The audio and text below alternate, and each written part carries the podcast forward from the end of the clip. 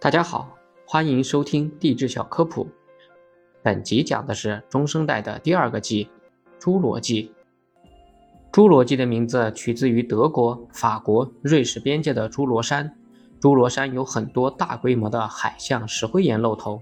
在侏罗纪早期，盘古大陆分裂为两块：北方的劳亚大陆与南方的冈瓦纳大陆。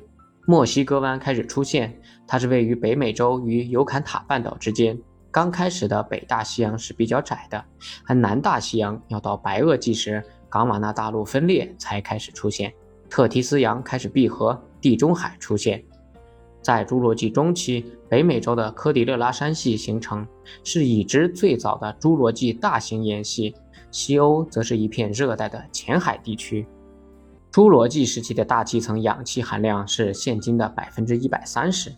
二氧化碳含量是工业时代前的七倍，气温则是高于今日三摄氏度。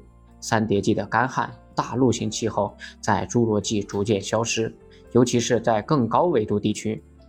恐龙之类的大型主龙类爬行动物已经成为优势物种，达到了鼎盛。陆地上的翼龙、空中的翼龙以及水中的鱼龙成为了地球上的主宰，在空中。翼龙目成为常见的飞行动物，占据各种生态位。在侏罗纪后期，第一种鸟类出现，它们演化自小型虚骨龙类恐龙，成了鸟类的鼻祖。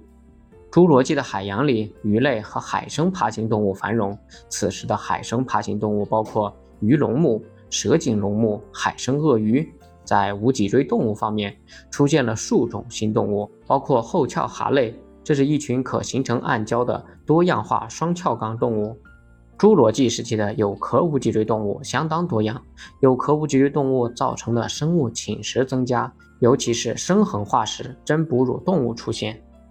侏罗纪的气候温暖潮湿，使地表布满裸子植物和茎部的蕨类植物组成的茂密大型森林。这里可以看我附的图片。有高大的裸子植物进入鼎盛期，被子植物开始繁盛时期的图片。和三叠纪时期一样，此时期的优势植物是裸子植物的松柏纲，它们十分多样化，是各地大型森林的主要成员。苏铁也相当常见，银杏与树蕨类常出现在森林中。较小型的蕨类可能是优势的低矮物种。北半球的中高纬度地区，类似银杏的植物特别普遍。在南半球，罗汉松则是常见的植物，银杏与线银杏则比较少见。在海洋中，红藻类开始出现。感谢您的收听，如果想了解更多地质科普，欢迎关注我的其他专辑。